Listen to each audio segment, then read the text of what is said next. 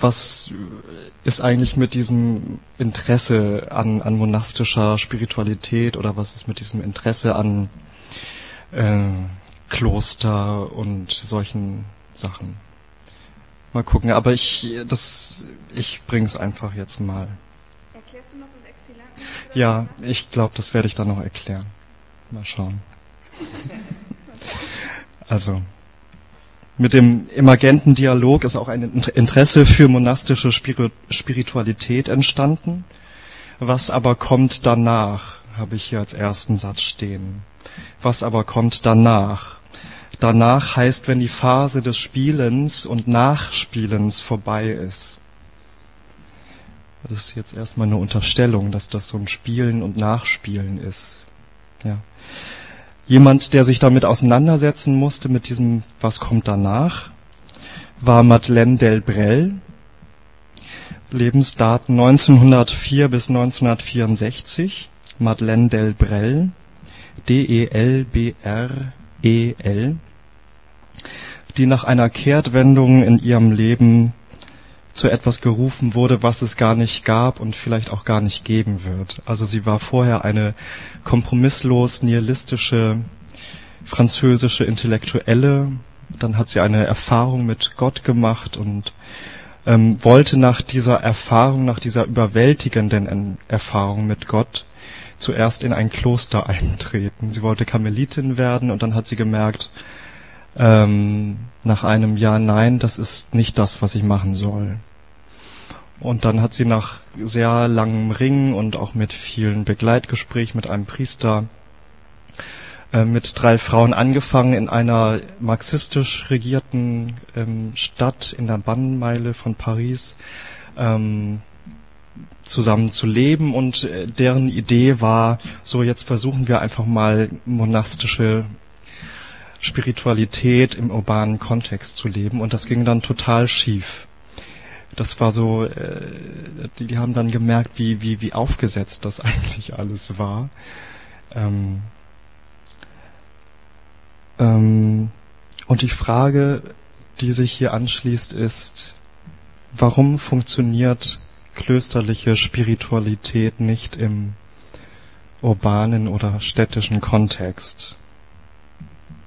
Und dazu ein Text von Madeleine Delbrel. Es hat sich eingebürgert, diesen Text zu überschreiben mit Fahrradspiritualität. Vielleicht gäbe es noch einen anderen, besseren Titel, aber ich lese den einmal vor. Immer weiter, sagst du zu uns, in allen Kurven des Evangeliums. Um die Richtung auf dich zu behalten, müssen wir immer weiter gehen, selbst wenn unsere Trägheit verweilen möchte. Du hast dir für uns ein seltsames Gleichgewicht ausgedacht, ein Gleichgewicht, in das man nicht hineinkommt und das man nicht halten kann, es sei denn in der Bewegung, im schwungvollen Voran. Es ist wie mit einem Fahrrad, das sich nur aufrecht hält, wenn es fährt, ein Fahrrad, das schief an der Wand lehnt, bis man sich darauf schwingt und auf der Straße davonbraust. Die Zeit, in der wir leben, ist gezeichnet von einem allgemeinen schwindelerregenden Ungleichgewicht. Sobald wir uns hinsetzen, dies zu betrachten, kippt es und entgleitet es uns. Wir können uns nur aufrecht halten, wenn wir weitergehen, wenn wir uns hineingeben in den Schwung der Liebe. Alle Heiligen, die uns als Vorbilder gegeben sind, oder zumindest viele davon, lebten nicht ohne Versicherung, einer Art geistlichen Krankenkasse, die sie schützte gegen Gefahren und Krankheit und die sogar ihre geistlichen Kinder mit einbezog. Sie hatten feste Gebetszeiten, bestimmte Bußübungen, eine ganze Sammlung von Ratschlägen und Verboten. Aber für uns, für uns spielt das Abenteuer deiner Gnade in einer Zeit, die fast aus der Bahn gerät in ihrem Drang nach Freiheit. Uns willst du keine Landkarte geben, unser Weg führt durch die Nacht. Wohin wir zu gehen haben, erhält sich Stück für Stück wie durch die Lampe eines Signals. Oft ist das Einzige, was sich sicher einstellt, eine regelmäßige Müdigkeit aufgrund derselben Arbeit, die jeden Tag zu tun ist, desselben Haushalts, der wieder zu bewältigen ist, derselben Fehler, die wir bekämpfen, derselben Dummheiten, die wir unterlassen wollen. Aber außerhalb dieser Gewissheit ist alles Übrige deiner Fantasie überlassen, o Gott, die es sich bei uns gemütlich macht. Soweit der Text von Madeleine Delbrel. Das ist ein bisschen viel vielleicht, ähm, aber ich werde so ein paar einzelne Gegensatzpaare einmal aufzählen, die vielleicht verdeutlichen können, wo eigentlich der Unterschied besteht zwischen monastischer, also klösterlicher Spiritualität und einer Spiritualität außerhalb der Mauern, extra Klaustrum außerhalb der Mauern. Und diese vier Gegensatzpaare benenne ich am Anfang einmal. Das erste ist Ungleichgewicht versus Rhythmus. Das zweite ist Geschwindigkeit versus Verlangsamung. Das dritte ist Risiko versus Sicherheit. Und zum Schluss Banalität versus Liturgie. Im Einzelnen. Das, als erstes hatte ich genannt Ungleichgewicht versus Rhythmus. Also diese Gegensatzpaare habe ich aus dem Text mir so rausgezogen von Madeleine. Das erste Gegensatzpaar ist Ungleichgewicht versus Rhythmus. Mönchische Kultur lebt vom Rhythmus. Also musikalisch müsste man eigentlich von einem Metrum sprechen, also äh, etwas, was gleich bleibt. Ja. Der Tag ist klar gegliedert, es ist festgelegt, wann etwas passiert oder wann etwas getan werden soll. Beten, arbeiten, essen, lesen, sich ausruhen, schlafen und so weiter. Und nicht nur der Tag ist klar gegliedert, geregelt ist auch die Woche, die halt mit der Sonntagsfeier beginnt und dann auch ähm, einen eigenen Wochenrhythmus entfaltet. Und geregelt ist auch das Jahr, das durch die Kirchen, äh, das durch das Kirchenjahr halt seine besonderen Festzeiten hat und da einfach auch seine festen Strukturen das sind jetzt also so Zeitbeispiele für Geregeltheit und Rhythmus und Gleichgewicht. Das könnte man gleich auch auf räumliche Dinge übertragen. Es gibt einfach bestimmte Räume, die, die nur bestimmten Tätigkeiten zugeordnet sind. Eben zum Beispiel die Kirche, der Chorraum, das Tabernakel, das Refektorium, ähm, das Dormitorium. Ja, da ist auch alles schön ordentlich in äh, Schachteln. Ähm, aber außerhalb der Klostermauern, extra Klaustrum, also hier bei uns, gibt es äh, keine Regelmäßigkeiten. Madeleine Delbrel benutzt das Bild eines Fahrrads, also es ist ein alltäglicher Gegenstand, ein erschwinglicher, ein erschwingliches Fortbewegungsmittel in ihrer Zeit, um das zu verdeutlichen. Unser Leben verläuft eben ähm, zwischen Extremen, verläuft zwischen äh, totalem Stress im Büro und totaler Langeweile in der U-Bahn. So.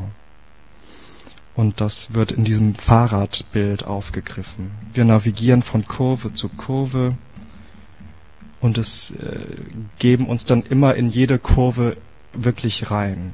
So. Das also zum ersten Gegensatzpaar Ungleichgewicht versus Rhythmus. Das zweite Gegensatzpaar Geschwindigkeit versus Verlangsamung. In klösterlicher Kultur geht es sehr viel um Verlangsamung. Zum Beispiel bei der Lectio Divina, einer klösterlichen Art und Weise, die, die Schrift zu betrachten, ähm, gibt es einmal die Phase der Ruminatio, des Wiederkäuens. Man nimmt einen Satz oder ein Wort in den Mund und wiederholt es spricht es laut aus, verkostet es, sucht zu sehen, ob sich im Mund und im Hören etwa vielleicht ein Arome entwickelt. Das braucht Zeit. Oder ein anderes Beispiel ist auch äh, bei der Psalmenrezitation. Die Gebetszeiten bestehen ja im Wesentlichen aus der Psalmenrezitation. Und die Art und Weise, wie die Psalmen dort ähm, rezitiert werden, da gibt es in der Mitte des Psalmverses immer die sogenannte ähm, Mediatio. Also zum Beispiel, der Herr ist mein Hirte, mir wird nichts mangeln. Er weidet mich auf einer, einer grünen Aue. Also in der Mitte ist immer so eine Pause und so wird das in Gruppen dann rezitiert und das, das erfordert sehr viel Konzentration und der Effekt ist unter anderem, dass man eben einen Psalm nicht einfach so runterbeten kann, denn diese, man braucht einfach sehr viel Konzentration, um diese Pause einzuhalten zum Beispiel. Also Verlangsamung ist da das Stichwort. Ähm, aber außerhalb der Klostermauern, extra Klaustrum, hier bei uns, ist alles auf Geschwindigkeit angelegt. Und hier greift das Bild des Fahrrads ja auch. Madeleine sagt, die Zeit, in der wir leben, ist gezeichnet von einem allgemeinen schwindelerregenden Ungleichgewicht. Sobald wir uns hinsetzen, dies zu betrachten, kippt es und entgleitet es uns. Also das heißt, dass sogar wir gar nicht in der Lage sind, diese Geschwindigkeit unseres Lebens zu beobachten. Denn wenn wir uns einmal hinsetzen, dann kriegen wir davon gar nichts mehr mit. Und wir, wir, wir sind sozusagen auf Gedeih und Verderb diesem Strudel anheimgegeben. Wir müssen mit dem mit, sonst ähm, können wir gar nichts erkennen. Das also zum zweiten Gegensatzpaar Geschwindigkeit versus Verlangsamung. Das dritte Gegensatzpaar Risiko versus Sicherheit. Madeleine Delbrel vergleicht den geregelten Rhythmus von Arbeitszeiten und Gebetszeiten im Kloster mit der äh, Sicherheit einer Versicherung. Eine geistliche Krankenkasse hatte sie das äh, in ihrem Text genannt.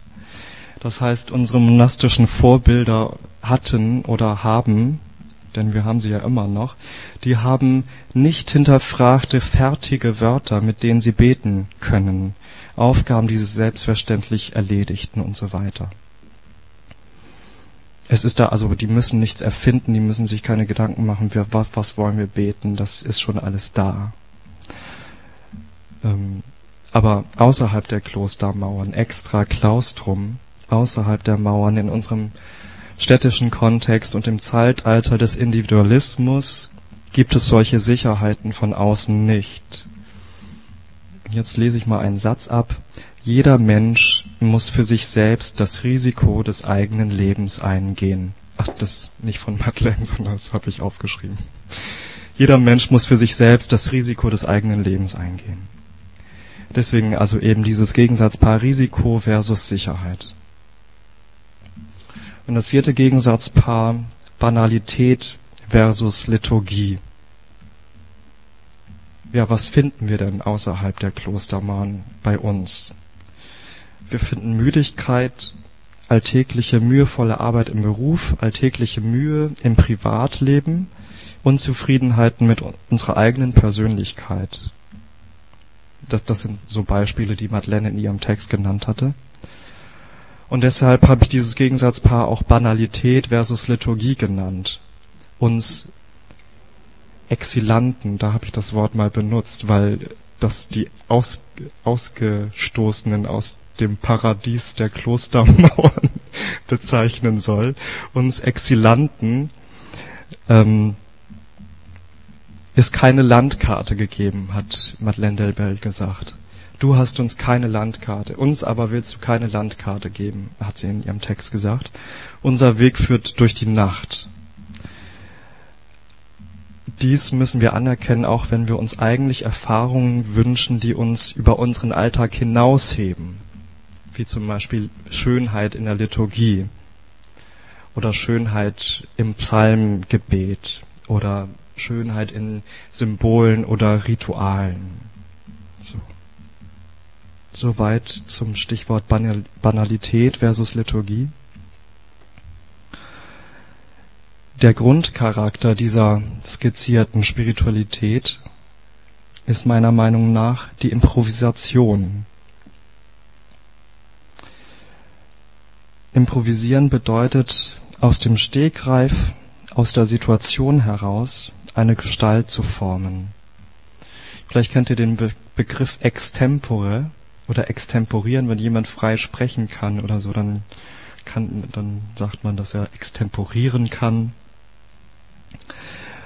Ähm, und mit diesem Begriff verbindet sich auch eine wichtige These, die ich bedenkenswert finde, nämlich, dass diese eben aufgezeichneten Gegensatzpaare nicht bedeuten, dass uns das alles egal sein soll. mit der monastischen Spiritualität oder mit diesen Formen, sondern ähm, wer, wer meint, ohne Übung oder ohne Kennen dieser Formen einfach so aufs Fahrrad steigen zu können, der äh, will dann sozusagen aus dem Nichts ex nihilo einfach irgendeine Spiritualität sich ausdenken von nirgendwoher. Und das geht auch nicht, weil das eine Art von Isolation auch darstellt. Also extempore aus dem Stegreif kann man nur spielen, wenn man die Elemente beherrscht und mit denen so jonglieren kann. Und ich glaube, in der Situation hat sich Madeleine Delbrel befunden. Dass sie einen ganz starken Hang hatte zum monastischen Leben. Das wurde ihr aber verwehrt. Aber trotzdem hat sie durch diese Spiritualität eine Formung erhalten, die sie, die sie dann einfach umsetzen konnte auf eine andere Weise in ihrem eigenen Alltag. Ich, ich lese mal diese letzten Sätze vor, die ich aufgeschrieben habe. Ähm die Spiritualität der Exilanten, die Madeleine Delbrel skizziert, ist keine Spiritualität von Laien, von normalen Gemeindechristen. Es ist eine Spiritualität, die durch eine monastische Schulung gegangen ist. Mehr als nur von ihr inspiriert hat sich der Exilant in der Strenge und Eintönigkeit monastischer Kultur schleifen lassen. Rausgeschmissen aus dem Paradies der Liturgie singt er nun die Lieder nomadischer Existenz, aber mit dem Sehnsuchtstimbre, das irgendwo Heimat gewesen ist und vielleicht wieder einmal sein wird.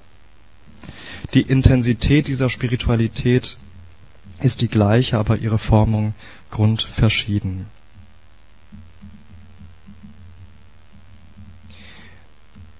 Zum Schluss. Es geht wahrscheinlich darum, dass wenn wir Interesse haben an monastischer Spiritualität und Formen und Übungen, wir sollten uns da wirklich hineingeben. Wir sollten wirklich wahrscheinlich eine Phase lang so tun, als wäre es das Einzige, was es gibt und so tun, als sei es die einzige Möglichkeit, das zu machen.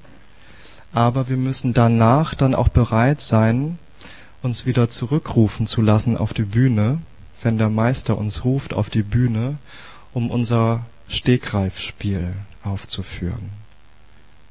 Ja, soweit.